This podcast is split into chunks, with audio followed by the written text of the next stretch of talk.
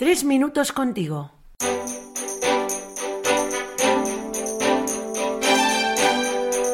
Muy buenas, soy Luis, seminarista, y es una gran alegría compartir en este día tan especial tres minutos contigo.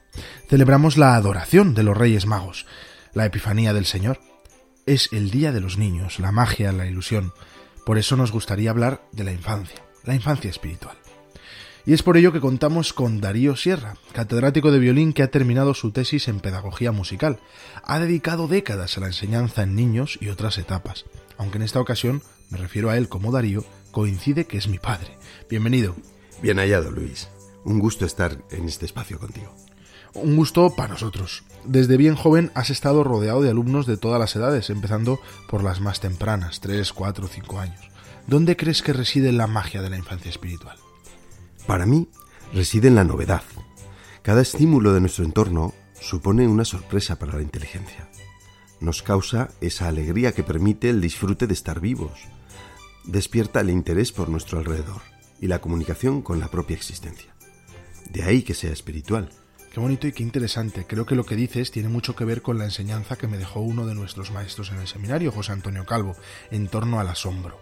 Alguna vez lo hemos contado, pero merece la pena recordar que cuando diseñó el año introductorio le puso como lema Nascantur in admiratione. Sin duda me parece un enfoque muy estimulante. Nosotros lo llamamos aprendizaje por descubrimiento. Es una de las metodologías activas que forman parte de la escuela nueva, en educación. Pues Teresita del Niño Jesús es quizá la gran maestra, pienso yo, de esta infancia espiritual. Siempre me acuerdo de ella, la verdad, ante cualquier queja, sobre todo porque dejó escrito, os equivocáis criticando esto y lo otro, puesto que queremos ser niños pequeños, los niños pequeños no saben lo que es mejor, todo lo encuentran bien. Efectivamente, la psicología positiva de Seligman nos impulsa a reconocer el valor de los pequeños pasos y también de los grandes. La infancia de la que hablamos reside en no enfrentar unos a los otros. Lo mejor no es enemigo de lo bueno, aunque Voltaire haya dicho lo contrario. Hablabas de admirarse de la existencia misma y es muy bonito darse cuenta de que la metafísica consiste precisamente en eso, reconocer y afirmar el ser. Nos lo indicaba además siempre nuestro profesor Eduardo Pérez Pollo.